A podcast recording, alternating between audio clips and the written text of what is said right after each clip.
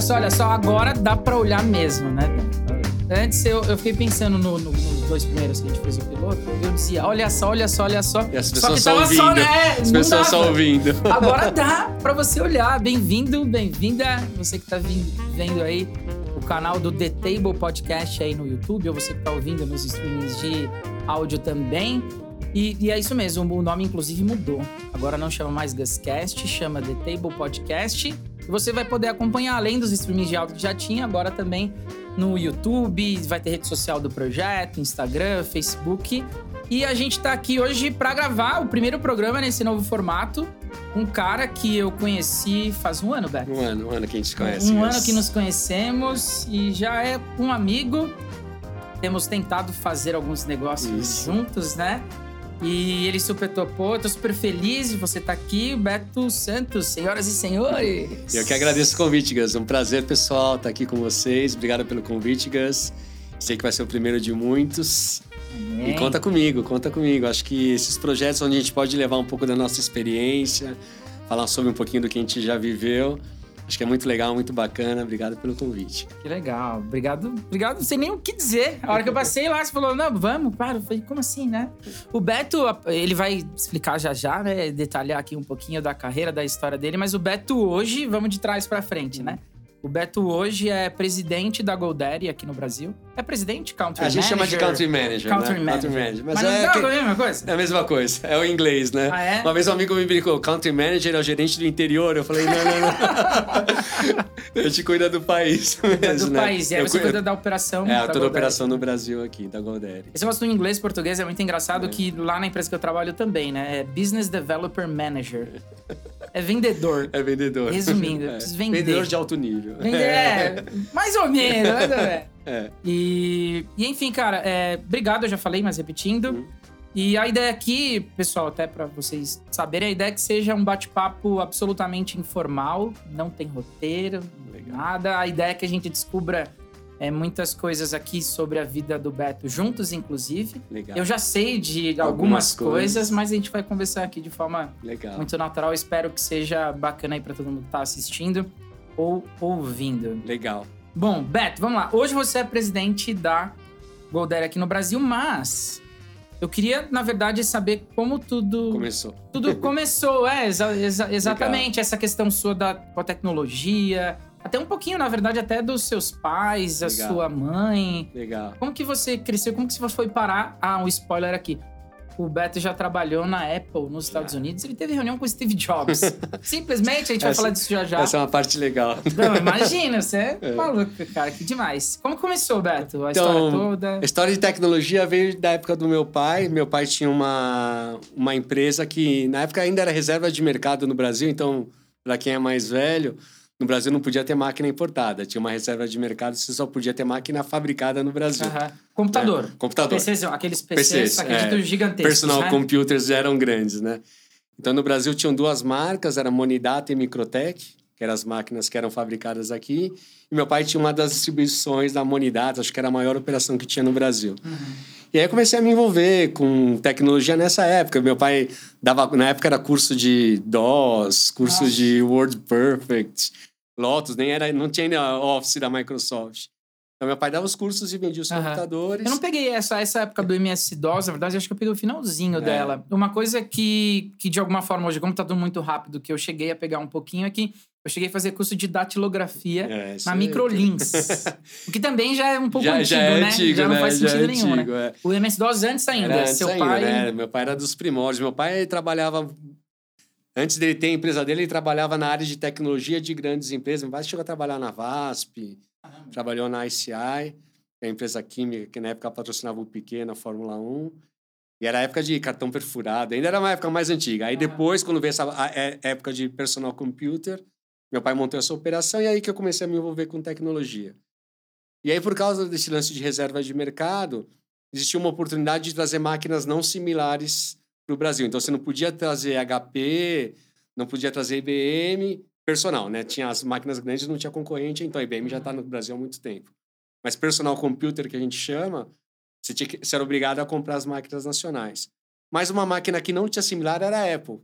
A Apple era a única, né? então tinha uma brecha na lei que você podia trazer a Apple para o Brasil.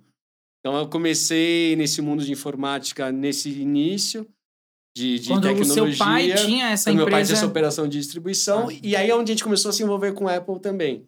Né? Então, por ter essa brecha de poder trazer a Apple para o Brasil, a gente começou a mexer com a Apple também. Meu pai acabou vendendo a operação, mas continuou nessa operação de Apple específico. E aí é onde eu comecei a entender um pouquinho mais de Apple, de tecnologia e tal. E aí a Apple resolveu montar, vir para o Brasil, começar a vender máquina no Brasil. Apple, pessoal, não é o que é hoje. Apple, há muito tempo atrás, era muito conhecida outro só. É, é outro modelo, não tinha essa parte de telefonia, de MP3, de iPods, de iPhones. Na época era só máquina. E os clientes, normalmente, clientes criativos. Então, eram agências de propaganda ou produtoras de TV, era sempre essa área mais criativa. E aí a Apple resolveu vir para o Brasil. Né? Eu tinha morado um tempo fora, então nesse meio tempo aí, meu pai com operação, vendeu a operação, foi mexer com Apple, eu fui morar fora, eu morei um ano na Inglaterra, uma das minhas paixões aí é viajar, Demais. né? Então, E você ficou um ano na Inglaterra, é, você tava... na verdade, Passeio, desse, trabalho, trabalho, é, passeio? na verdade, eu fui para estudar, né? Eu te- juntei minha grana aí, pe- pessoal mesmo, era um sonho que eu tinha, estudar Ah. fora. Mas fui lá para fazer curso de inglês com business, né? Eu já falava inglês, inglês com business. Na verdade, é um curso de um mês e meio, dois meses. E você tinha quantos anos? Zé? Tinha 25. Não, 21, desculpa. 20, ó, caramba, 95. Eu tinha 23. 23. 23, foi em 95. Você tinha feito antes... Você chegou a fazer facu, Fiz administração, é, fiz administração no Mackenzie aqui. Falava inglês desde pequeno por causa dos negócios do meu pai. E aí, eu, voltando a esse ponto de paixão por viagem, né? Meu pai trabalhou muito tempo na VASP. Né? E meu pai tinha um trabalho legal. Ele tinha que, onde a VASP fosse inaugurar um voo, ele tinha que ir lá para ver a tecnologia do aeroporto, porque o avião tem que conversar com o aeroporto, né? Caraca. Então, esse era o trabalho do meu pai, era bem legal. E meu pai acabou viajando. Um trabalho simplesinho, né? Um negócio... E meu pai acabou assim. viajando muito, Sim. né? Então, na minha infância, a recordação é sempre meu pai voltando de viagem e tal, e trazendo os brinquedinhos, coisas que não tinham no Brasil. E eu sempre pensei assim, pô, vou querer viajar igual meu pai, né? Ou mais que meu pai, né? A competição era viajar mais que meu pai, né? E meu pai faleceu um pouco tempo atrás, mas quando ele faleceu, acho que ele tinha viajado 23 países, e hoje eu conheço 36. 36 Então, eu passei, países. eu passei Caramba. meu pai. E você começou a viajar A com viajar- 23 ou você já... Eu já tinha viajado um pouquinho antes por causa dos negócios do meu pai. A gente ia muito para os Estados Unidos, muito aqui na América do Sul também. Para quem mexe com tecnologia, Paraguai é um bom país também, Aham. né? Então, ia muito para os Estados Unidos, ia muito para o Paraguai. Já tinha viajado por aqui. Mas eu comecei a viajar mesmo a partir da saída para a Europa, para 23. Inglaterra. Você foi estudar um 23. mês. Que eu fui estudar na Inglaterra business. e de lá acabei indo mochilar Europa inteira. Só naquela viagem eu já fiz 20 países. Caramba. Já dei um upgrade e cheguei perto do meu pai lá. Demais. E aí, então, uma das paixões é viagem. Do lado do pessoal, adoro viajar. E hoje eu faço... Meus filhos também curtem viajar. Então, é uma parte que eu gosto muito. Mas aí, quando eu voltei, a Apple estava montando essa operação no Brasil. E, e aí eles queriam... Eles começaram a ver que, pô, eles vendiam máquina aqui no Brasil, mas a Apple, na época, era tudo diferente. Então, antes você tinha um computador Apple, você precisava ter um cabo de impressora Apple, tinha que ter uma impressora que funcionasse Apple. Se quisesse ter um joguinho para seu filho tudo jogar, tinha que ter um joguinho para Apple. E a Apple começou a ver, cara, eu vendo a máquina, mas não consigo vender o resto, Aham. porque não tem o resto. Sim. Então, para dar certo, a operação teria que vender a máquina à Apple, mas teria que ter alguém vendendo as outras coisas também. Aham. Então, montou-se uma empresa aqui no Brasil que chamava, na época, Mac Zone. Maczone. É, zona, zona de Mac, zona de Apple, né? E era, não tinha ainda essa parte de internet tão forte, era um catálogo de... Era uma revista. Caramba, Você mandava a revista, é. Nossa. Você mandava revista na casa das pessoas, lá, 40 páginas de coisas que funcionavam com a impensável, Apple, né? Então, toda a máquina Apple vendida ia uma revista dentro, e aí você, criando um banco de dados, ia mandando a revista para as pessoas. Ainda hoje, na verdade, é- eu não sei se na verdade isso é um- isso é um mito. Até pouco tempo eu usava a Apple, eu acabei mudando, mas é, dizem que a Apple é ainda um pouco Aí, é, fechada a- em si, ainda, é? ainda tem coisas, por exemplo, se você Num pega, contexto. você pega mas- um Excel para Apple hoje, um Excel para Windows, ainda é diferente. De, Apple tem menos, menos features do que tem num Excel de Windows, por exemplo. Uhum. Então, ainda tem diferenças, né? Por exemplo, para quem gosta de arquitetura, AutoCAD, Autodesk não funciona em Apple, ainda tem algumas coisas. Mas naquela época era mil vezes pior. Evoluiu muito, É, né? evoluiu muito. Tipo, hoje uma impressora, qualquer um liga uma impressora no Apple. Então, eu- aí eu, a Apple me contratou para essa operação de, do, do catálogo. Então, meu primeiro emprego, sem ser com meu pai, meu primeiro emprego formal mesmo foi nessa operação da Apple. E aí essa operação era, na verdade, era um distribuidor que trazia tudo que funcionava para a Apple. Desde coisas profissionais, que era o mercado profissional, então softwares conhecidos hoje como Adobe Photoshop. Na época existia uma empresa chamada Macromedia que fazia o Flash, para quem está no começo de internet. Flash era, um, era uma ferramenta bem bacana. Então, foi comprada pela Adobe. A Adobe ah. acabou comprando a Macromedia. E aí essas empresas começaram a crescer, porque você vendia a máquina Apple, o cara começou a comprar muito Photoshop, muito produto da Macromedia, na época tinha um produto chamado Freehand, que era muito legal. E aí, em um momento, a Adobe resolveu vir para o Brasil, a Macromedia resolveu vir para o Brasil. E é onde começa realmente a minha carreira internacional. Foi a Macromedia querendo vir para o Brasil, ela procurou dentro da operação quem entendia dos produtos e me convidou eu e mais uma pessoa que trabalhava comigo para a gente montar a operação da Macromedia no Brasil, que hoje é, faz parte da Adobe, uhum. né? Então, nessa época, eu tinha 26 anos e foi meu primeiro emprego já internacional. Caramba. Né? Foi muito legal. Então, Quantos anos? Eu tinha 26. 26. 26. Caramba. Só uma coisa, a questão da, da Apple, da, da vinda da Apple para o Brasil, distribuição, isso, por enquanto, é a empresa do, do seu pai. É, não era do meu pai, mas é onde era uma operação de distribuição brasileira. Aí ele já tinha você, vendido você a dele. Atuava lá. Eu atuava lá, mas ah, é uma empresa tá. local ainda aqui. Ah, tá. Aqui ainda você não trabalhou na Apple. Não, não. Não tem nada não, a ver. nada a ver. Era só ah, uma tá. operação da Apple no Brasil. E aí fui para a Macromedia, aí sim, trabalhando para a Macromedia mesmo. Primeiro, segundo funcionário da Macromedia aqui no Brasil. Como que é uma dúvida? Como que é, tipo, ah, montar uma operação? Não tem. Aí chega os gringos lá, tô aqui alguns, alguns centenas de milhares ou milhões de dólares e que a essa altura, aqui na época não era, não tava assim. Mas eu vou falar, um, Gus, né? Mas... esse é o... Acho que esse é meu grande, você me perguntar hoje onde é a minha grande fortaleza é essa. Como você traz uma empresa gringa para o Brasil? Como você convence um gringo a investir no Brasil? Ele não tem nada. Não tem não nada. Tem nada. Sim, o cara É sabe difícil, que tem um cara. produto bom, um serviço. Ele quer vender aqui, mas ele acha que é só chegar e vender. Não é. Desde o básico, CNPJ, Sim. impostos, Equipe. equipe, tudo. Mas Então, como, como que é? Tipo, assim, Cara, chega, é, é o CEO lá, é. ou, ou o conselho, não sei. A- Fala, alguém "Ah, lá- A gente quer ir lá, quem que vai ser o cara? é isso daí. Como é que eles se descobriram por conta da distribuição Por causa da anterior? distribuição. Normalmente você procura alguém que já conhece o produto, tem algum relacionamento com o produto. Uhum. E aí eles vão pensar, pô, vamos estruturar uma operação aí no, no Brasil. E eles devem conversar com muita gente, É. né? Pra falar, não, vai ser o Beto, É. vai ser o João. E legal, assim, ó, quando você é escolhido, você fala assim, legal, você é country manager. Então você acha que é legal, né? Mas você é country né, manager, você vai fazer tudo. Uma bucha. Eu brinco assim que meu, car meu cargo de country manager, eu sou o cara que vende, o cara que faz pré-venda, o cara que faz suporte, faz marketing, faz evento, faz imprensa, faz tudo, né? Então no começo você tem que fazer tudo. Depois, lógico que a empresa vai crescendo e você acaba Aham. criando as áreas. Mas você tem que ser alguém que entende de tudo isso para trazer uma empresa de fora para cá. Uhum. Né? E isso é onde eu acabei me especializando. né? Sensacional. Então eu trabalhei na Macromedia, e aí foi muito legal. Um outro sonho meu de pequeno, desde criança, era. Tinha uma música do Lulu Santos que era Garota, eu vou pra Califórnia, Uhum. vou ter a vida sobre as ondas. Eu sempre falo assim, cara, eu quero ir pra Califórnia, eu quero morar na. Meu sonho é morar na Califórnia. Um outro sonho, né? E eu falo. Pessoal, eu vou falar muito de Deus aqui, porque eu sou cristão e eu acabo falando muito Não. de Deus também. Fica eu falo como Deus é bom e como ele ouve os nossos sonhos, Sim. né? Primeiro esse de viagem, eu passei meu pai nas viagens, e outro esse sonho da Califórnia. Eu falo que eu nunca morei na Califórnia. Mas o dia eu tava com meus filhos contando meu passaporte, já foi 75 vezes pra Califórnia. 75 vezes. Então, se somar que cada vez Cara, que eu você fui. morou lá, Cada Beto. vez que eu fui, fiquei uma semana. Deixa eu te avisar, acho que você É. morou lá bastante tempo. Porque todas as empresas que eu trabalhei são Vale do Silício, né? Uhum. Então, eu- vou pra Califórnia desde essa época, desde que eu tenho 26 anos, acho que uma vez por trimestre eu devo ir pra Califórnia, no mínimo, Caramba. né? É Pode outro... perguntar a idade? Vou fazer 50 Hoje? esse ano. 50? 50. Esse ano eu Caraca, faço e aí? 50, cara. E vo- você aí? Tentando me manter saudável, mas esse Não, ano tô- eu faço 50, cara. Total, caraca. É.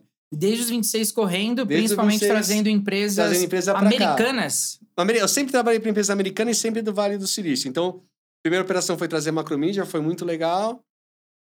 Aí, no momento, a Macromedia acabou sendo vendida para Adobe. Aí eu saí, aí eu saí e fui para Symantec, uma empresa de segurança também, Norton, Symantec. Mesma ideia, trazer... Que é a do pendrive. Um Não, não? Norton e Symantec, que faz antivírus. Ah, tá, tá. é, tá. Symantec, antivírus e tal. Trabalhei na Symantec, também nessa área de... Trazendo eles pra cá, não tinha operação. É, a Symantec já existia, mas não tinha, eles tinham uma outra marca que chamava Norton. Ah, que era para vender para pessoa física. Aham. Na época é, que é era- mais conhecido, eu lembro. é, eu Norton é mais Norton conhecido. no- É. Symantec é mais corporativo e Norton mais pessoa física. Mas era antivírus os dois. Era antivírus, só que Symantec é antivírus corporativo e Norton antivírus, Aham. né?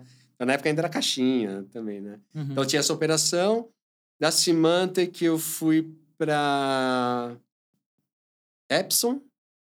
E aí é onde eu aprendi um pouco de varejo. Eu nunca tinha vivido muito essa área de varejo. E a Epson na área de impressoras, tintas, projetores. Acabei indo para essa área e fui ter realmente relacionamento com varejo no Brasil. Então, uma coisa a mais que eu aprendi.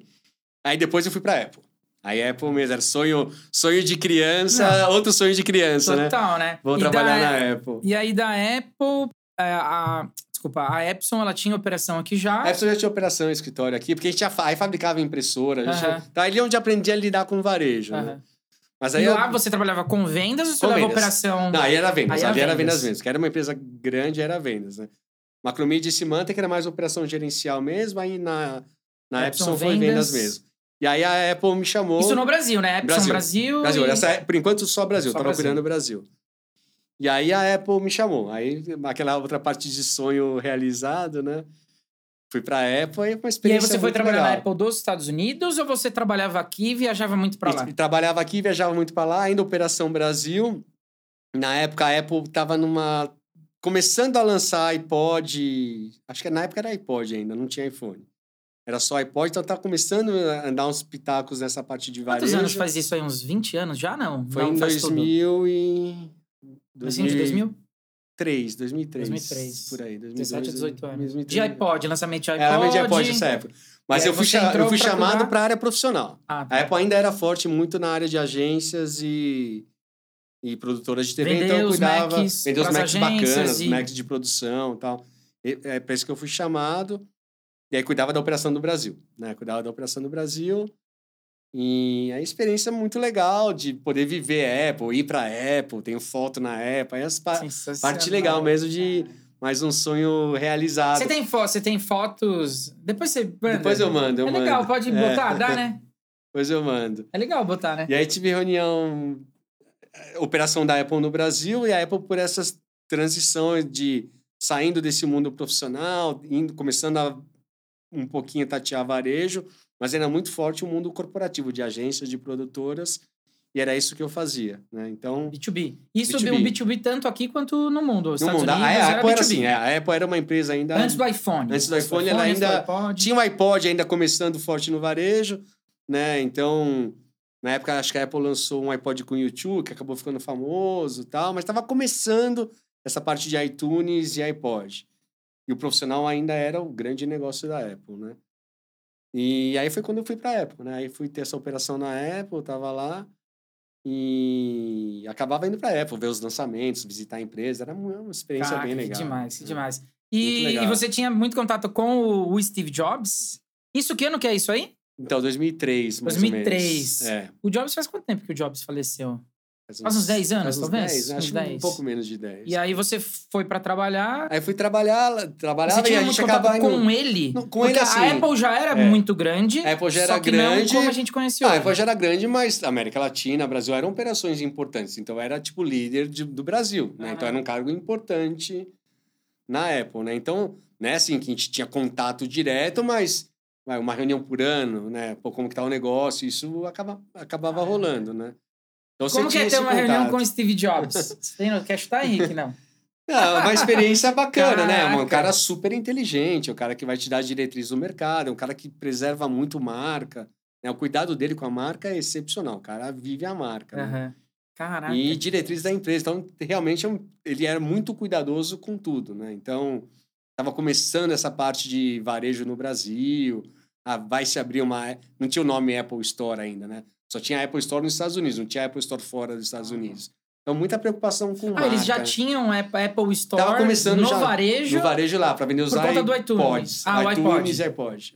Caraca. E, e aí é legal, aí a- passagens, né? Eu tive... A Apple todo ano faz um, fazia um evento de lançamento que chama Macworld, Uhum. geralmente em outubro. Mesmo no, no B2B, Mesmo no antes só B2B. vendendo para corporativo, Ele também já sempre tinha. Sempre tinha. A Apple, a Apple sempre trouxe fãs, né? Aham. A Apple não tinha, não tem usuários, né? Tem fãs. São fãs. Né? E mesmo no, no fãs. B2B, Mesmo, todo mundo que é criativo sempre amou Apple, sempre gostou de Apple. Então, a Apple sempre tinha, tem esse evento lá. E aí eu fui nesse evento no ano do lançamento do iPhone. caramba. Então, Esse foi é- o seu primeiro evento que Eu você já tinha ido em outro, mas foi o segundo. Ah, tá. Né? E, e aí no lançamento do iPhone, era um protótipo ainda, né? Mas foi a primeira vez que o iPhone foi mostrado no público, foi muito legal.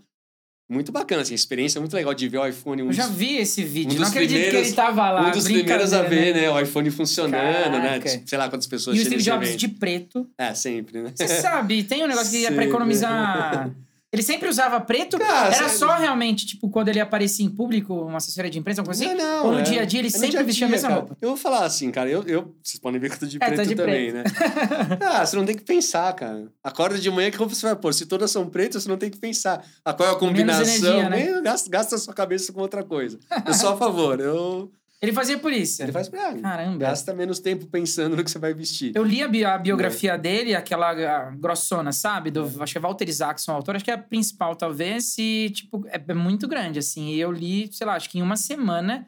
Porque eu fui lendo, fui lendo, fui lendo. Até hoje em dia, é, tem um, dos termos lá que... Acho que foi na época que você comentou que a questão do parafuso, né? Que a pessoa vê um, sei lá, um ele é muito MacBook lindo, perfeccionista, né? É muito- Fala, cara, mas dá um baita de um trabalho. E ele dizia que. Como é que era? Que a simplicidade é a máxima sofisticação.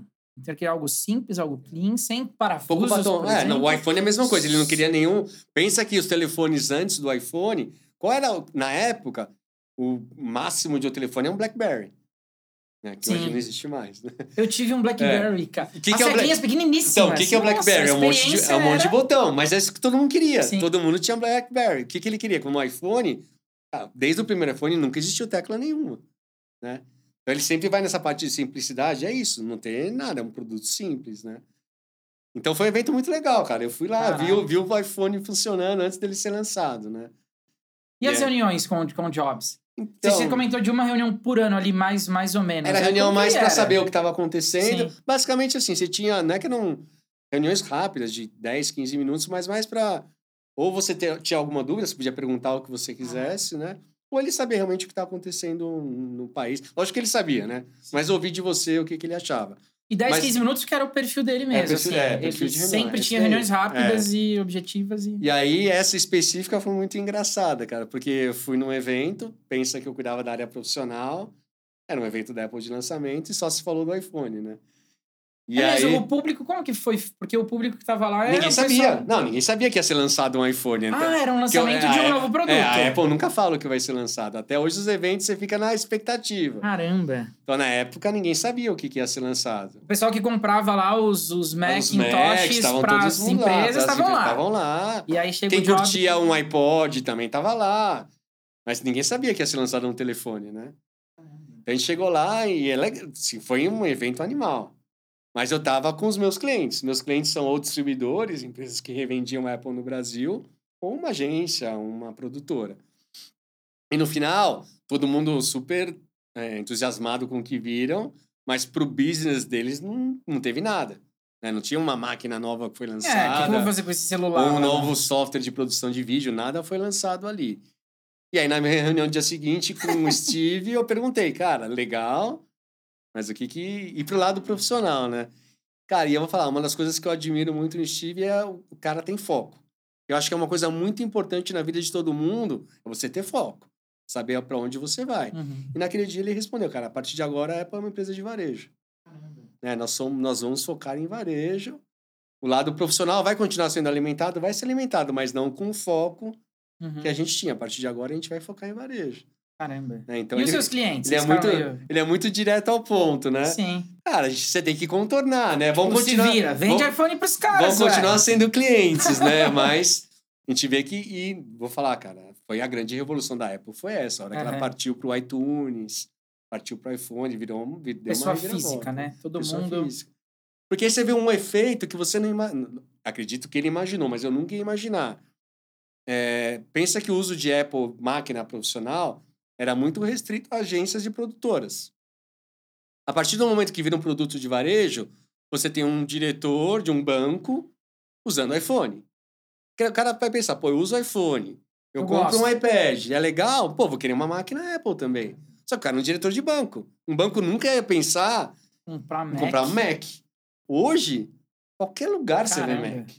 Então você vê, a hora que ele tomou uma decisão de virar uma empresa de varejo, Isso puxou... a venda corporativa. Porque hoje, Alavanca. antes era restrito venda corporativa para a área criativa, Então, o banco até poderia ter um Maple, mas era na área de marketing do banco. Hoje não. Quantos executivos hoje não usam Apple? Sim. Então, ele teve uma sacada espetacular. Caraca. Né? Então, assim, é um cara de se admirar mesmo. Sim. E o lado dele um pouco sombrio. Até no, no livro que eu li, na verdade, não tinha detalhes ali, mas, de modo geral, as pessoas até dizem que é, ele não era muito do. Assim, eu não sei se ele era objetivo demais ou ele era grosso, ele não tava nem aí pras pessoas. Ah, eu, eu não acho fa- que ele não está, sei lá, nem aí. É. Eu vou ter- falar assim, minha que era, experiência assim, pessoal é tipo? que ele era muito direto ao ponto. É um cara com foco, com orientação direto ao ponto. Mas, sim, comentários que a gente ouvia no escritório. Aí, assim, eu, eu nu- eu nunca trabalhei no escritório lá, trabalhava aqui. Você ia nas Mas viagens. o que você falava- ouve lá, ah, o cara é sozinho, né? Já você via ele caminhando sozinho pela. Aham. Eu nunca, nu- nunca fui a fundo nesse Aham. ponto, mas você vê que ele era muito sozinho. Era diferente, Como né? era no Aquilo filme, retratado, sim, né? Sim, cara Era ali, ali Mas mesmo. em reunião, direto ao ponto, cara. Não tem. Vamos chegar aqui 10 minutos antes, perguntar como foi o jogo ontem. Não tem, cara. Qual é a pauta? É Essa e ótima. vou falar, cara, acho que isso É, não, acho que é bom, pro né? business é bom. Sim. Né? Acho que essa é a diferença de nós brasileiros, que eu também acho legal. Nós somos uma pessoa, um, seres de relacionamento. Aham. Eu, acho, eu não acho ruim, eu acho legal chegar 10 minutos antes de uma reunião, não tomar o tempo da reunião, Sim. mas chegar uns 10 minutos antes e perguntar como tá a sua família. sim. Né, Igual tá o hoje, né? O É. Beto chegou aqui de repente, a gente não esperava.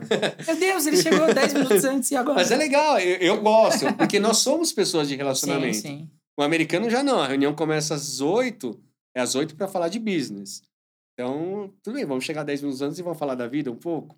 Que é legal saber o que está acontecendo, né? Sim, sim, sim. Mas eu acho que o período de pandemia hoje fez isso um pouco mais flexível, né? As pessoas se preocupam um pouco mais com as Sim. outras. Mesmo que os, é você tem eu não Mesmo tenho muito contato lá. A empresa que eu eles. trabalho até tem essa sede lá, mas é uma empresa bem menor. E, na verdade, o meu CEO é brasileiro. Ele mora lá há 20 anos, Eu vou falar, então Gus, é muito diferente, né? eu, eu Como acho na que... pandemia, você tá, eles É. ficaram mais humanos, Ficaram, na que sim, real, tem- assim? então ficaram. Tem essa preocupação com as pessoas, com os funcionários. Então, acho isso ajudou muito. Acho que são duas coisas que eu vi nesse momento de pandemia que ajudaram muito. É, americano nunca soube o que é desvalorização cambial. Pensa que eles vivem em dólar. Sim, Então, para eles, cara, se o dólar tá alto ou tá baixo, e nada muda a vida de tanto ninguém. faz. Latinoamérica sempre sofreu, sofreu com desvalorização cambial. Brasil, na Argentina, no México, sempre sofreram.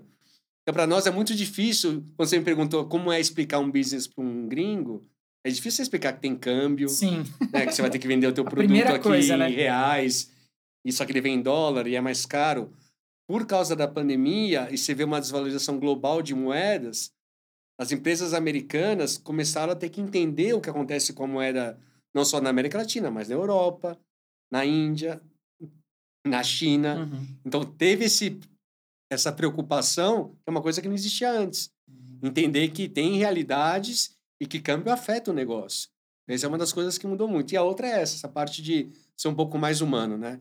Como que você tá, Como que você né? tá? Você tá bem? Você tá bem trabalhando de casa? Né? Nós trabalhar de casa é novo para todo mundo, né? Uhum. Então, você tá bem trabalhando de casa? Então, isso acho que mudou um pouco. Entendi. E mudando de assunto totalmente, vo- voltando à questão dos países que você já visitou. 30 e poucos? 30 aí? 36. 36. Não dá pra gente falar dos 36 países aqui, né? Acho que a gente ficaria horas falando, mas é, independente de, de profissional, Claro. etc. é, qual foi o os top 3, assim, da lista que você visitou e coisas que você achou legal no O que, lugar? que eu acho. Gus? Eu acho que depende do que você curte, aí tem o top 3 daquilo que você curte, né? Então, por exemplo, eu adoro história. Uhum. Eu sempre achei que se eu não fosse viver nesse mundo de tecnologia e corporativo, eu ia ser professor de história e eu acho que eu ia ser um professor legal de história, porque eu gosto de história. Sim.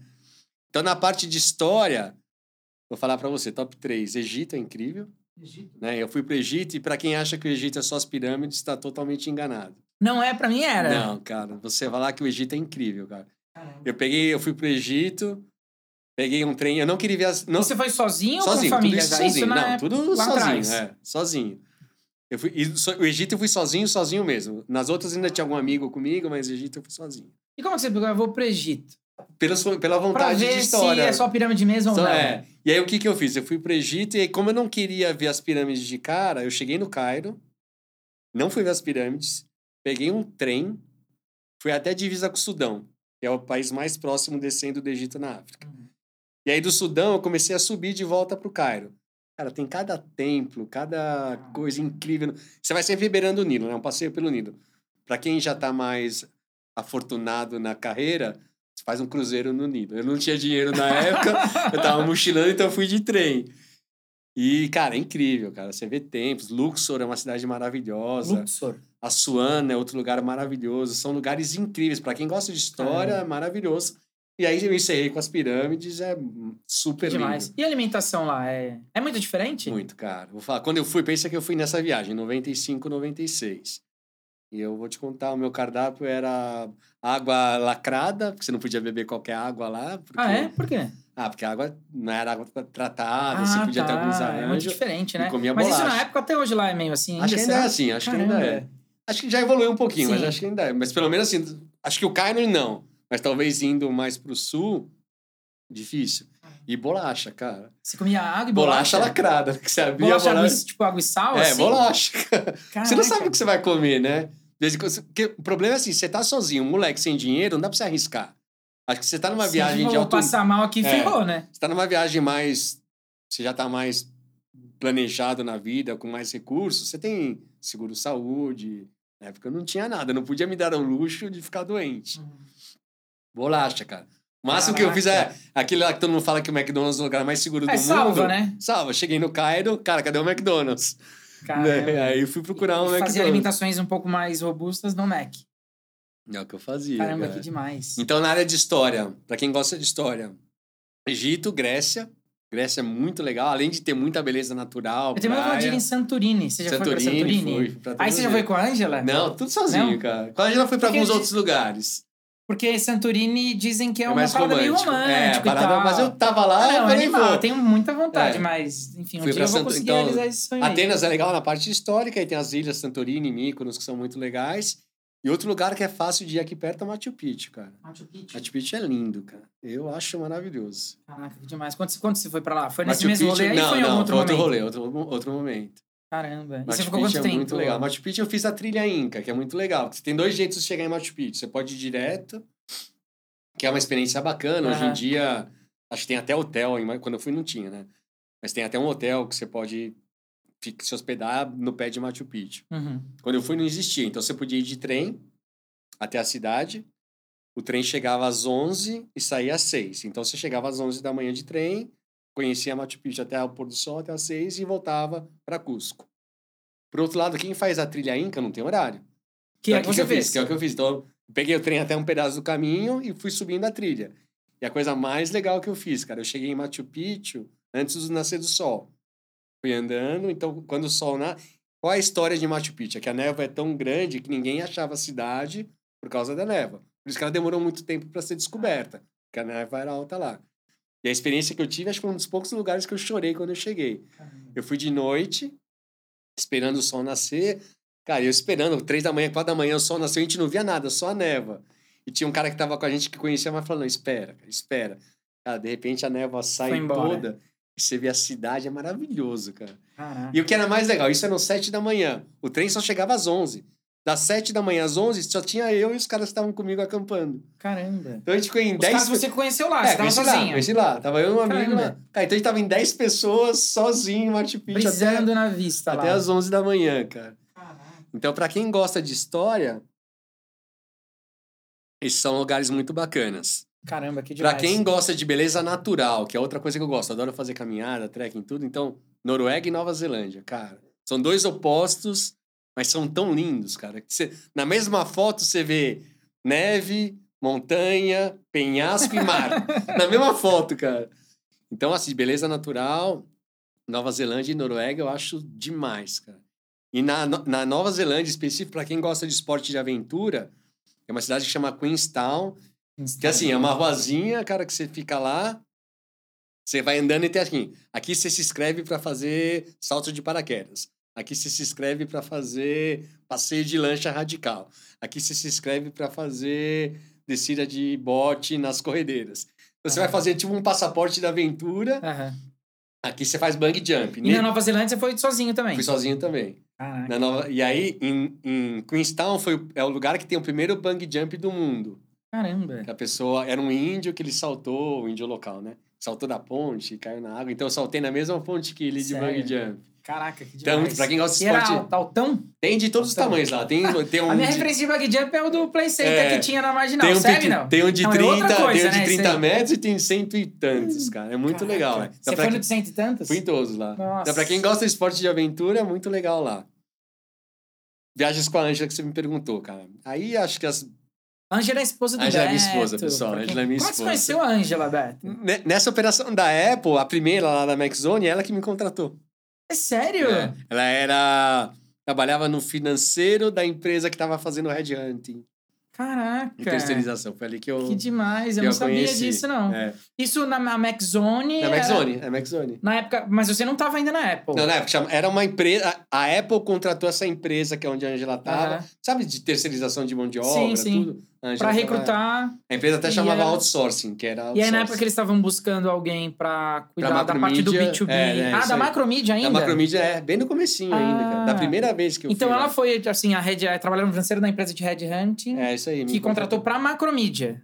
Pra MacZone, pro, pro Ah, antes, pro catálogo ainda. Ah, tá. Pra operação do catálogo. Caramba, e você É. conheceu a Angela lá. Conheci lá, cara. Mas aí você já foi amor à primeira vista, assim? Como foi? Foi engraçado. Pra começar assim, ela recebeu o meu currículo, né? No meu currículo, pensa assim, pessoal, só tinha trabalhado com meu pai e viajado, mais nada, né? Trabalhei com meu pai, juntei meu dinheiro e fui viajar.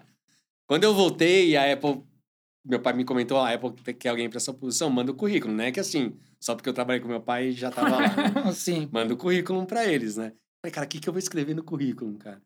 E aí, o que, que eu fiz, cara? E aí, acho que Deus é bom e vai iluminando a gente, né? Eu Sim. botei a minha experiência com meu pai, escrevi que eu conhecia a Apple, porque na época não era todo mundo que conhecia computador Apple, né?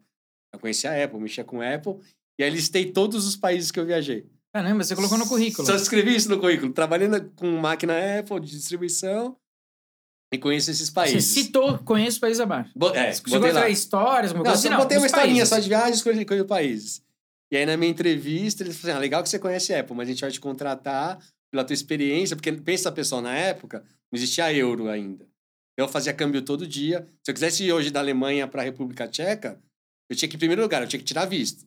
Eu tinha que ir no consulado da República Tcheca em Nossa. Berlim para tirar um visto, para ir no dia seguinte para a República Tcheca. Caramba. Chegando na República Tcheca, eu tinha que trocar meus dinheiros. Hoje é euro, mas na época não era. Eu tinha que fazer câmbio, câmbio para um dia, câmbio para dois dias. Você não podia errar. Se você errasse, trocasse muito dinheiro, eu perdia Nossa. dinheiro. Então, toda essa. Imagina a logística disso. Isso foi dos 23 aos 24 anos? 23 É, 23 para 25? 25. 23 para 25. Então, imagina toda essa logística. E aí a pessoa que estava me emprestando falou: cara, você teve a experiência que você teve de se virar, pensamento Caramba. rápido, fazer cálculo financeiro, câmbio, tem que sobreviver com X dinheiros por dia. E aí que você entrou na MacZone Aí eu mandei o currículo pra eles por causa e a disso. Angela trabalhava lá. E aí a Angela olhou o currículo e falou: quem que é esse cara que vai ganhar o mesmo que eu e nunca trabalhou na vida, só viajou? Caraca. Pergunta pra ela depois, depois você entrevista ela. Sim. Caraca, que legal. Ela quis me conhecer. Falou, pô, o cara só viajou, vai ganhar o Mas a, mesmo. a princípio com interesses profissionais. Interesses profissionais, só queria saber.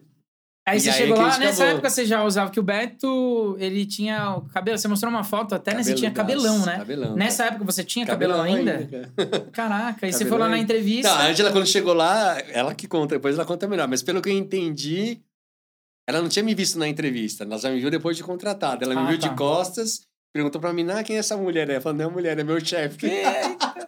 Era eu. Caramba! Aí que eu virei de frente, aí era. Porque se cá todo mundo sentado, né? Tava Por que, que eu perguntei, na verdade, hoje em dia, tipo, tanto faz. Até você mesmo, né? Você gosta muito de tatuagem. A Angela até perguntou se eu tinha, se eu gosto. Ou foi você que me perguntou hoje? Se eu Ah, não lembro. É. é. Eu falei, cara, eu não gosto. Eu acho que se eu tiver, eu acho que aí eu não vou querer quitar. Aí eu vou ficar com angústia, meu Deus.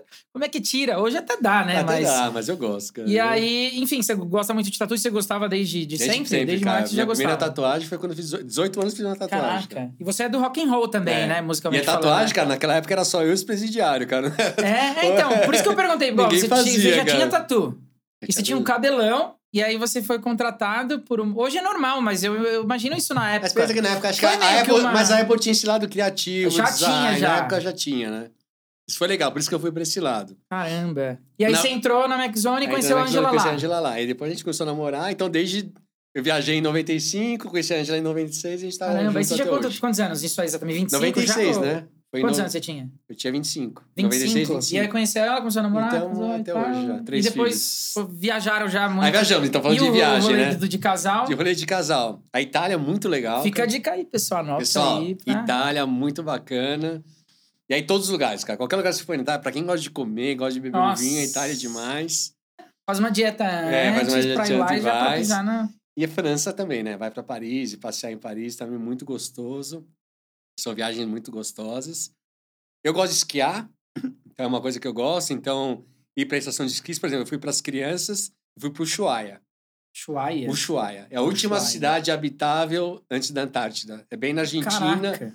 Eu tenho uma placa lá que você vê, a Antártida está a 5 mil quilômetros, aqui é o último ponto habitável. Você foi com as, com as Aí crianças já fui com as crianças já. As Vamos crianças. esquiar. A, a criança É. que tá falando é o filho É, dele o filho dele de tem 18 já. anos. Mas na época As era criança, né? Então, e o que é legal quando você incentiva seus filhos com a viagem? Na época, o Luca devia ter uns 8 anos e as meninas 6, ou talvez Luca 9 e as meninas 7. Uhum. E a gente foi pro Ushuaia. E a gente não queria ir para uma estação de esqui onde você vai e esquia. Não era esse o nosso objetivo. A gente queria ir para um lugar que eles fossem esquiar, mas que a gente tivesse também um convívio. E o Ushuaia hoje já é mais famoso, mas na época não era. Imagina que o Luca tá com 18. Então foi há 12 anos atrás, né? 10, 12 anos atrás. Então não era tão conhecido. Então a gente foi, a gente fez o esqui, mas a gente também fez outras coisas, tipo, é a cidade mais austral do continente, é a última cidade habitada, ela foi cons- constituída para ser um presídio dos, das piores pessoas da Caramba. Argentina, porque era longe, Sim. então lá ia ser um presídio. Então lá tem um presídio. Então tem uma história, né? É uma Uhum. base militar. Tem animais marinhos, mas não é pinguim, é o primo do pinguim. As crianças até explicam melhor que eu. Então a gente fez o esqui, mas fez tudo isso. Foi muito legal a viagem. E a gente incentivando eles a entender tal. E eles curtindo pra caramba. Um mês depois, a escola liga pra gente, ó, a gente queria agradecer. Seus filhos deram uma aula sobre o Shuai aqui na escola.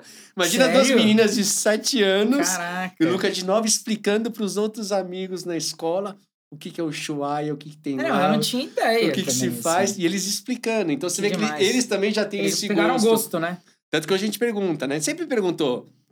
A gente pegou muito essa época de festa em buffet, né? Uhum. Esse que eu tenho três filhos, né? Então, e festa em buffet não é Nossa, baratinho, sim. né? E eu tenho gêmeas, então são duas no mesmo e... ah, E a gente sempre pergunta pra eles, vocês preferem festa ou viagem? Cara, a gente nunca fez festa. Sério? Sempre, Sempre viagem, eles querem viajar. Sempre querem. Então eles também pegaram esse gosto de viagem. Caramba. Então acho que tem esse lado de viajar com as crianças. Então, aí tem essa parte dos Estados Unidos, aí as crianças curtem muito, né? Disney, Uhum. eles gostam muito. E, e eu gosto aquele, aquela parte de história, né?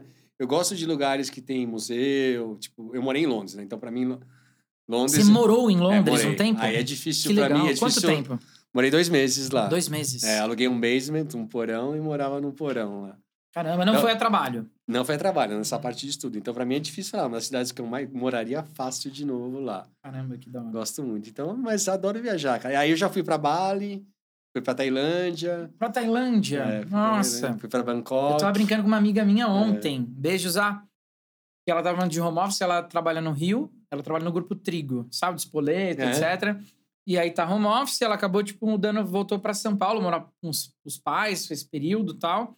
E aí ela tava falando, se o grupo Trigo for ficar home office, ela tá pensando, vou voltar pro Rio ou pra algum outro lugar. Aí eu sugeri pra você, se quiser ir pra Tailândia, a gente pode, pra- pode ser vizinho na Tailândia. É, falar que é muito, muito lindo, cara. Eu fui para Bali, Bali é maravilhoso. Caramba. E Ban- Bangkok é o mais conhecido? Bangkok é mais, mais conhecido, né? A capital, né? Uhum. Mas é. demais, você ficou quanto tempo lá? duas semanas. Duas semanas? Eu, eu tive sorte também no trabalho. Na época que eu estava na macromídia, eu era gerenciado, era muito engraçado. Normalmente, para quem está em multinacional, você tem Américas, Europa e Ásia, né? E, mas o meu chefe resolveu gerenciar o negócio de hemisfério. Então, eu era hemisfério sul. Eu era Austrália, África e América Latina. Então, eu tinha reuniões na Austrália. Hum, Então, era chato, né? Eu horrível. aproveitava e tirava uma semana de férias em cada, Que da em hora. cada reunião. Ô, Beto, e, e voltando para questões é, profissionais, como que surgiu, no começo eu até comentei, né, que você hoje é o Country Manager da, da GoDaddy. Alguém não conhece, acho que todo mundo conhece o GoDaddy, né, gente? Você vai comprar um site hoje, um domínio, o registrar um Domínio. domínio é GoDaddy. É, GoDaddy é a maior empresa de domínios do mundo. É a maior né? empresa do A mundo. maior empresa do mundo Caramba. de domínios. né? Quem que é a outra, na verdade? Eu nem, nem sei, pra ser sincero. Tem o. É... Cara, aqui no Brasil, acho que tem, Tem. empresas nacionais. ah, O registro BR acaba vendendo, né? É, Domínio, então, né? porque o que acontece? É, qual que é o registro BR? É uma parada do Estado? É um É, negócio. é, uma, é bem. que Ele é semi- semi-estado, né? E aí, Ele se você quer comprar um, um domínio B- só ponto BR, ponto ponto Ou ponto .net, ponto .br, ponto .org, BR, e aí tem a opção também, só que vocês também, na GoDaddy, vocês já absorveram tudo, né? Tudo, a gente vende E tudo. aí, o GoDaddy A gente, chama, a gente é a maior empresa de naming do mundo. São 20 milhões de domínios. Naming, é 20 esse, milhões esse é o de tema. clientes. no 20 mundo. milhões de clientes. Tem cliente que deve ter Caramba. mais de um domínio. Eu né? sou cliente. Você é Eu- cliente. eu até eu vi, você comentou que teve, você fez, não sei, eu não vi a data, não lembro, mas você gravou com o pessoal da Sambatec, É, Gustavo Caetano, Gustavo. Caetano. isso. Um Ele comentou em alguma. Eu peguei só uns trechos ali, rapidinhos, ele, e ele comentou que ele é cliente, né? É, é isso Até aí. nos projetos pessoais dele, a Selma deve É. ser. Tem alguém que não é que tá na internet, é que todo mundo acaba Todo sendo, mundo acaba né? sendo, de alguma forma, acaba sendo, né? A GoDaddy hoje é uma empresa, assim, ela é conhecida por domínio, mas a nossa missão, e acho que é um dos motivos por que que eu fui para a GoDaddy, né? Acho que a missão dela como empresa é apoiar o empreendedorismo, né? A gente vê que o, a forma de fazer negócio está mudando, até mesmo no futuro, como você for buscar emprego, vai ser diferente do que é hoje, né? Uhum. Você vai ter que se vender, Sim. né? Provavelmente você vai ser Provavelmente uma... por uma videoconferência. É, e provavelmente você vai ser uma empresa se vendendo para outra empresa, né? O Brasil tem esse lado ainda de carteira assinada, mas isso está mudando muito, Sim. né? Vai ser natural você prestar serviço para quatro empresas diferentes, cinco. Então você tem que se vender, né? E se vender, normalmente, é quando você se mostra hoje, é digital. É, na né? internet. Então você tem que ter o teu perfil. Se busca lá que no ter- Google, não tem, não existe. Não existe, né? Então, acho que a, a GoDaddy ela apoia o empreendedorismo, seja o individual que está começando na carreira, seja aquela pessoa que sempre teve um sonho, não, eu faço bolo e eu vou viver de fazer bolo, e aí faz o bolo e monta a sua lojinha, depois monta seu site, vai vender. Tem aqueles que são, por circunstância, perdeu o emprego, principalmente nessa época Sim, de porque pandemia. É muita. Tem que se reinventar e a Sim. está ali para apoiar, apoiar. com as ferramentas, com todas, não só domínio, a gente faz tudo. Domínio, e-mail profissional, criação de site, você pode entrar no site da GoDaddy e fazer um site gratuito. Ah, a GoDaddy tem, Tem, tem, isso, tem inclusive? também, criador é de tipo site, o WordPress. WordPress. Vendor É de press parceria também, ou- parceria também. Que demais. Então eu tenho toda a solução. Aí tem ferramentas de marketing digital, de e-mail marketing. de- Então, Tem conforme você vai crescendo, eu Caramba, tenho, oferi- eu tenho ferramentas para você ir crescendo. Mas desde o básico, a presença básica. É um site, é um domínio, um e-mail, um site básico.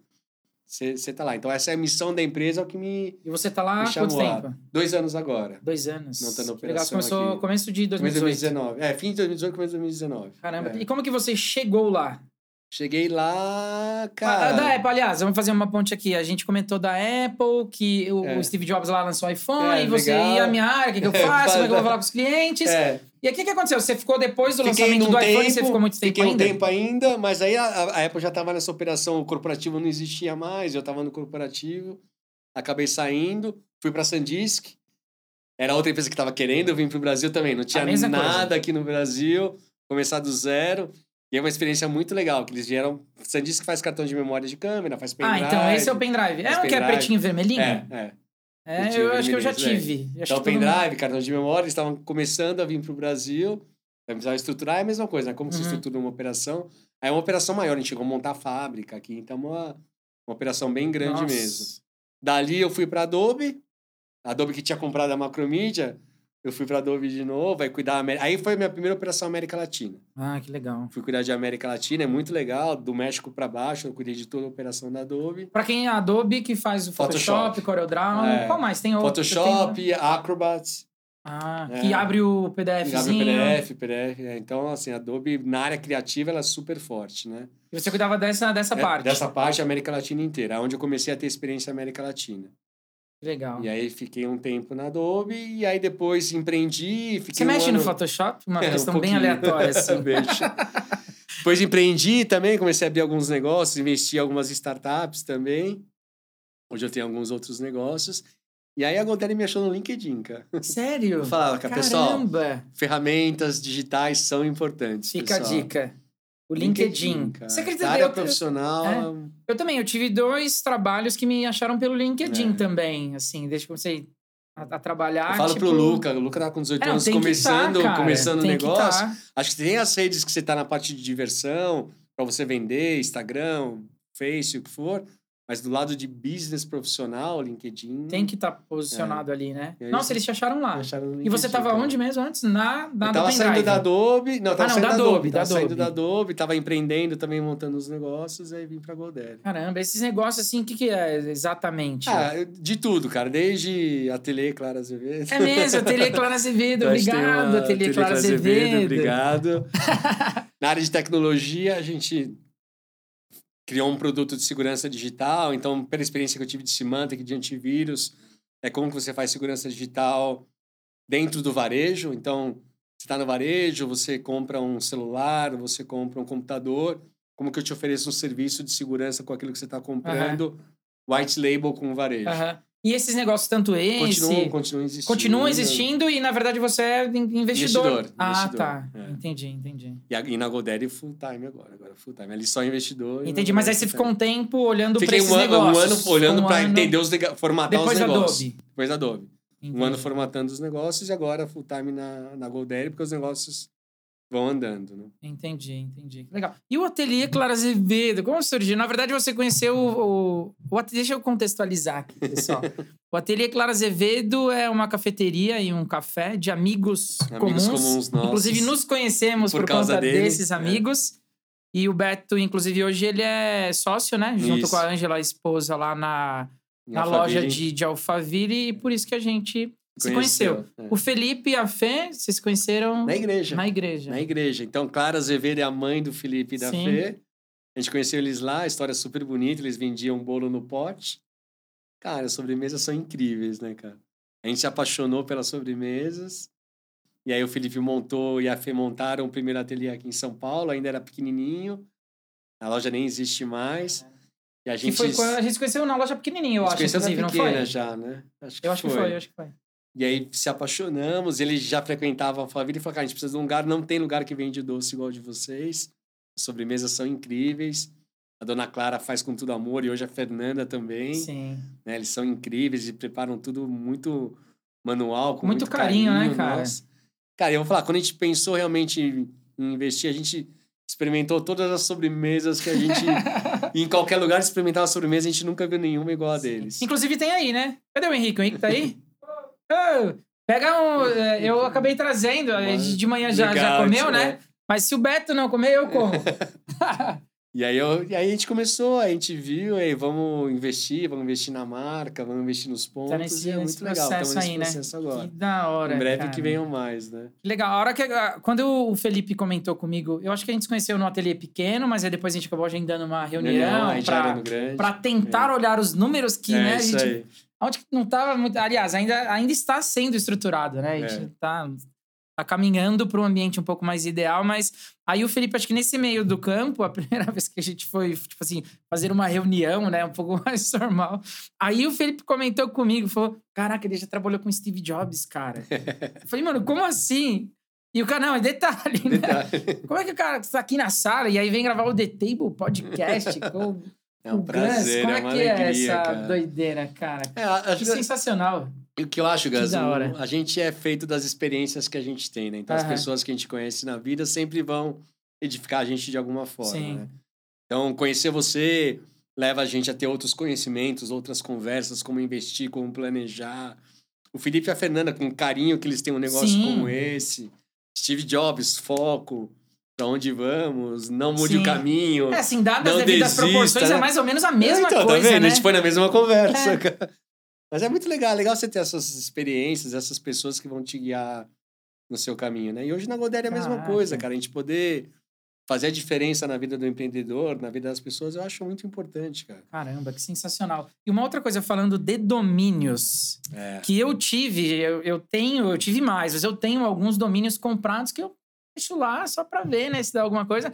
E a gente, antes de começar a gravar, tava falando, você comentou que existe um, um mercado aí, Existe, tipo, é quase uma pessoal. bolsa de valores. Vou falar que nem tá eu conhecia. Antes Caramba, de entrar na conheceu Godere, eu, nem- eu conheci quando entrou. É um mercado, pra quem tem sangue frio igual bolsa de valores, é um negócio de domínios, cara. Caraca. Tem uma. No ano que eu entrei, em 2018, 2019, a gente teve uma, uma venda de um domínio de 30 milhões de dólares. 30 milhões de dólares. Pensa que o domínio custa 100 reais por ano. Só pra vocês terem referência, O pessoal. pessoal comprou um domínio, domínio e alguém hoje- grande quis comprar. Um domínio hoje custa 100 reais por ano aqui no Brasil.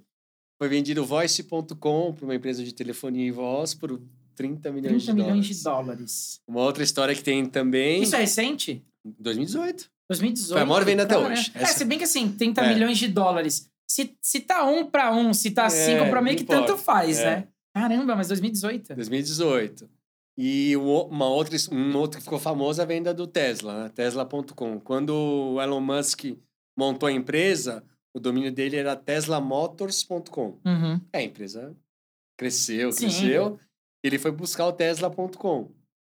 Eu sei da história porque a Goldera é que intermediou essa venda também. ah, né? caramba, que legal. Tesla.com pertence- Isso também é recente, né? Porque faz uns quatro anos, eu Ah, acho. essa questão quatro- de marca é muito importante, né?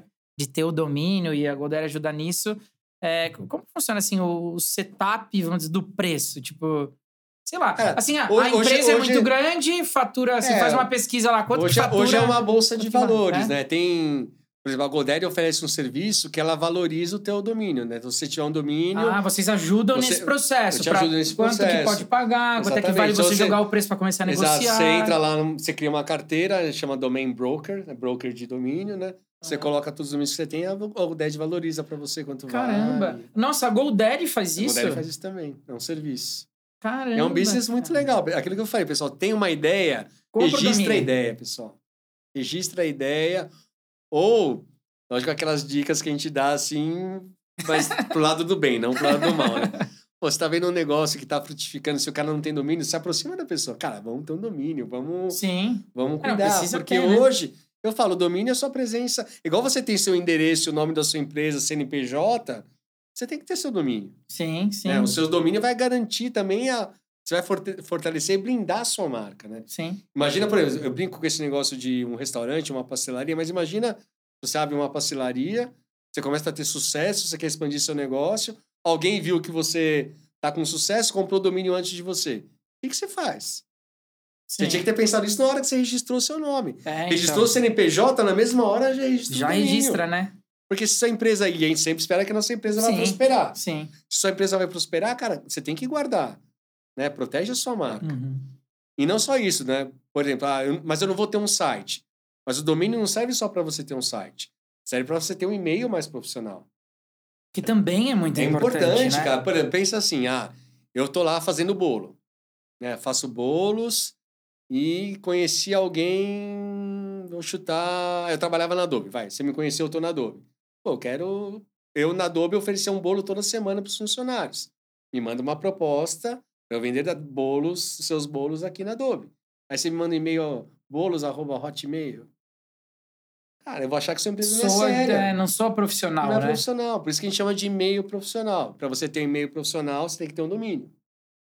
Outra coisa, ah, tá bom, eu não vou ter um domínio. Não, mas você tem Instagram, você tem Facebook, compra um domínio e direciona a sua página para o Facebook e para o Instagram. Pelo menos tem É, essa presença porque- ali, né? Você usa o Google? É, todo dia Todo muito, dia. né?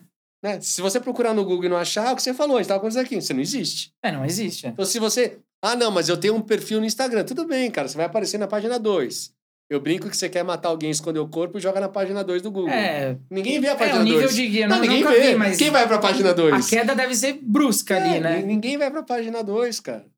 Então você tem que ser o seu domínio para ranquear bem no Google, você tem que ser o domínio para ter um e-mail profissional, você tem que ser o domínio pelo menos para blindar suas redes sociais, o que for. Então, é importante. E tem esse lado da diversão, cara. Eu acho que comprar domínio para investir é uma É. diversão. É, Então, até agora ainda não rolou nada. Inclusive, teve comigo, assim, eu não vendi pra, pra ninguém, né? Tem um outro caso que eu vi também, eu não sei se é verdade, não sei se você já ouviu falar do, do Facebook, do fb.com. Você já viu? É, não tenho números, não tenho nada, mas. Mas deve ter rolado. Exatamente, me parece que o Zuki deu uma paulada pro dono É, do fb.com, que hoje direciona cara. pro Face. É. Caraca. E sabe que teve uma vez que é que eu tinha uma, uma empresa, ainda não fechei ela ainda, Agilizaí, de transporte para eventos, tá? Uma empresa pequena, né? Uhum. Mas eu sempre tive essa preocupação, né? Pô, eu preciso Tá, ter o, o site é um site simples, institucional. Eu até me vendia como tecnologia, mas eu controlava a operação no Excel e dava um trabalho desgramento. Mas eu vendia como tecnologia para transportes e, e grupos, eventos, enfim. É, e aí eu registrei, na verdade, de, não, na verdade, voltando, voltando, eu tinha já alguns domínios, e aí quando eu comecei a fazer esse negócio de transporte, eu dirigi Uber por um tempo, né? Uhum. Pra ter experiência e tal, antes de eu fazer uma viagem que eu acabei cancelando a viagem depois.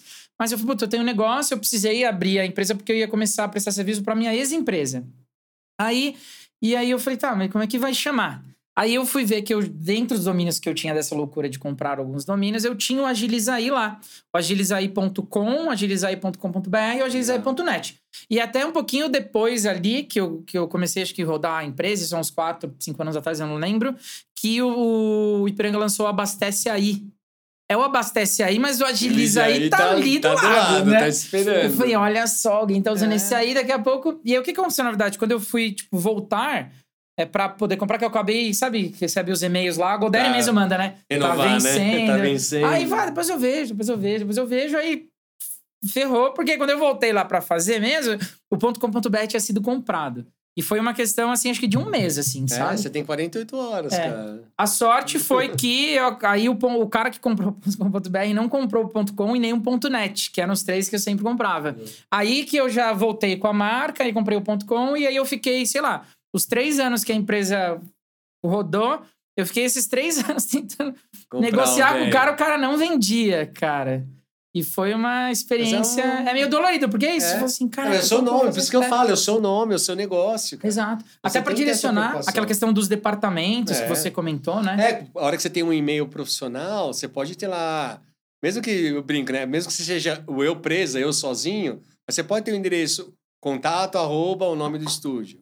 Vendas arroba o nome do estúdio. Né? Suporte arroba. Mesmo que depois seja uma pessoa só. Mas você se mostra mais profissional. Sim, É. é, faz toda a A gente tem diferença. uma né? pesquisa que o e-mail profissional é nove vezes mais lido e aberto do que o e-mail Hotmail ou Gmail. Caramba, sério? Nove Nove, vezes vezes, mais. mais? Nove vezes mais. Então, Ah, e é- você que tá prospectando o É pessoal aí, com arroba Gmail, fica a É. dica, Henrique. Fica Cadê o a Ângelo aí? dica, Fica a dica. Porque aí você mostra que você, você veio pra ficar, você não tá Sim. em temporário. Sim, que Então, demais. Acho que é legal. Até em relação essa questão dos departamentos, é uma, uma última his- história aqui breve. É, na Agilizaí, ela rodou três anos, eu tinha os parceiros, mas basicamente né, o financeiro, tudo, né? E aí tentando fazer o negócio, foi uma experiência legal, acabou não fluindo, veio a pandemia, eventos, É, né? parou. né? Morreu total, mas é, o primeiro pro- o primeiro é o segundo produtor do evento de evento que eu que eu fui fazer evento foi assim, ele me me mandou um contato na verdade no site, É. tinha lá o contato Fale do site, aí né? chegou no atendimento arroba agilizai.com.br. E aí, olha que engraçado, aí chegou pra mim, né? Aí eu respondi pra ele, inclusive o Simon e o Alan, que eles são. Você conhece o Azup? Não. É o Pixel Show, Aham. evento Pixel Tá. Show. A Zup é que produz o Pixel Show, eles são grandes nessa área de arte e Tá. criatividade. Eles lançaram, acho que os Gêmeos, Tá. se eu não me engano. E isso já há um tempo, né? Aí eu, eles me conheceram porque eu apoiei um evento, mandou o e-mail. Aí eu respondi do atendimento: Oi, tudo bem? E- Isso aí, o Simon, que é o CEO da Zup, mandou me falar: Não, essa parte aí você pode falar com o nosso CEO. Tipo, CEO. A empresa é minúscula, né? Mas enfim. Mas é, mas, mas tem que, já- mas é, você tem que Exato. Se você não achar que você é grande, quem vai Exatamente. achar, né? Aí eu respondi pra não, pode falar com o Gans e tal. Aí passei meu e-mail. Aí ele mandou. Aí eu falei, ô Simon, tudo bem, querido? É, o pessoal do atendimento me Não. falou aqui. tudo eu, cara. Mas é, você tem que se mostrar profissional. Então, acho que isso, voltando, né? Essa é a missão da Goldere, né? Uhum. É levar o empreendedorismo para todas as pessoas, permitir as pessoas, principalmente nesse período de pandemia, essa presença digital, que eu acho que é muito demais. importante. Legal. Pra gente finalizar os doces do ateliê, só pra gente comer, que eu tô. Eu sou formiga, né? O Beto é mais controlado, né, Beto? Não à toa, né? Cinquentão aí, inteiraço. Tô tentando. Pessoal, cuidem do corpo e da saúde. Cuidem do corpo e da É saúde, né? isso é Obrigado, pessoal do coisa. ateliê. Obrigado. Valeu. E, cara, pra gente finalizar, é, você quer pegar um Não, negocinho aí? À vontade. Tá de boa? Depois a gente come. Tá. Eu sou zoião, né, Beto? Você que me perdoe aqui. Pra gente finalizar, é... Enfim, muito legal, cara, o papo que Eu a que gente agradeço. teve. Obrigado pela moral, pelo tempo. É, durante... o- As histórias são incríveis, né? Todas. Trabalhou com jobs, muitas viagens e tantas outras coisas legais.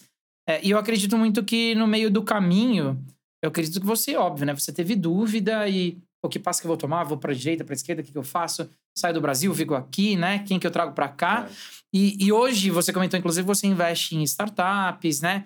tem apoiado demais, né, o Ateliê Clara Azevedo, junto com a Ângela, de várias formas, isso tudo é muito legal, mas, é, ou, seja, hoje você tá num papel de que, claro, você deve continuar recebendo conselhos, né, Uhum. de, de, de pessoas, mas você hoje dá muito conselho e, e orienta.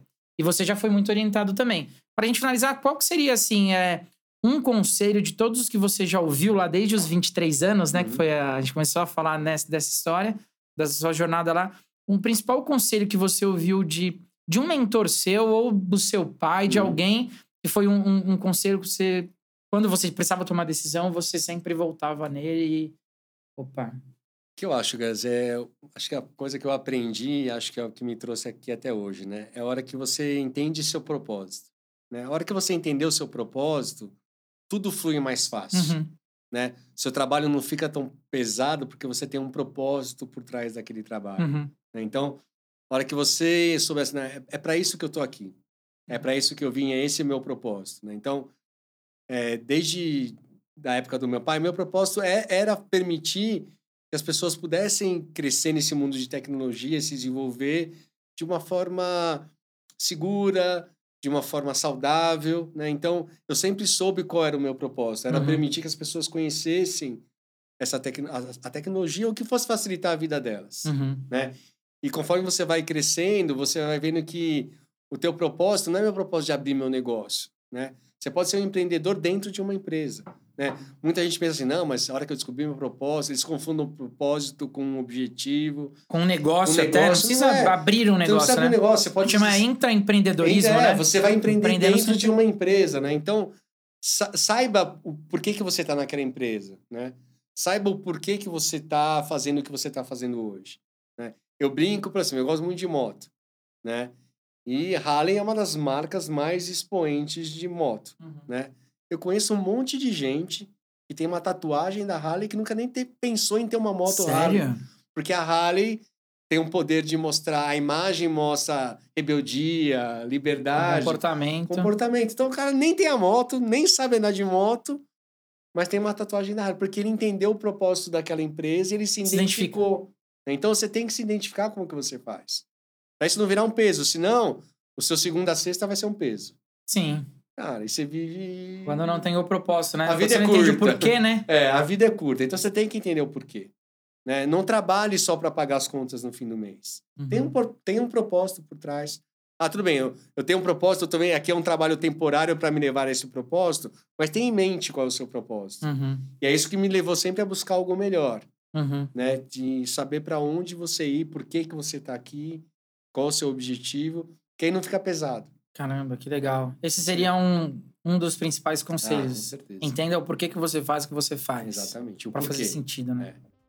Que demais. Beleza? Acho que é isso, Beto. Obrigado. Obrigado, cara, Eu pelo agradeço, papo. Gus. Gente, obrigado, por Obrigado vocês terem mesmo, acompanhado obrigado, até pessoal. aqui. Deu uma hora de papo, nem sei. Mas enfim, conforme eu falei, o formato agora vai ser esse, sem roteiro, um bate-papo absolutamente casual. É, vai ter vídeo a cada 15 dias. Então hoje eu tô gravando com o Beto. No sábado que vem vai pro canal. Aí eu gravo com uma outra convidada que é muito legal. Ou convidado, a gente tá fechando a agenda ali. Mas então vai ser assim: a cada 15 dias tem é, vídeo novo. E às terças e quintas-feiras a gente vai fazer alguns recortes desse papo aqui de uma hora, uma hora e pouco. E vai postar às terças e quintas. É, se inscreve no canal, é muito engraçado falar isso, né? Eu até te falei que eu não apareço nem no meu Instagram, né? E vai inventar de fazer um canal no YouTube, mas é, vai ser muito legal, enfim, ouvir com vocês aqui a história de tanta gente bacana que a gente vai trazer aqui ainda. E é isso, se inscreve no canal, se você curtiu o vídeo, compartilha. E é isso, faltou alguma coisa? Ah, o sininho, a notificação, né, que tem também, assina aí. E tamo junto, cara. Obrigado, galera. Obrigado, Até uma pessoal. próxima. Falou, valeu. Tchau.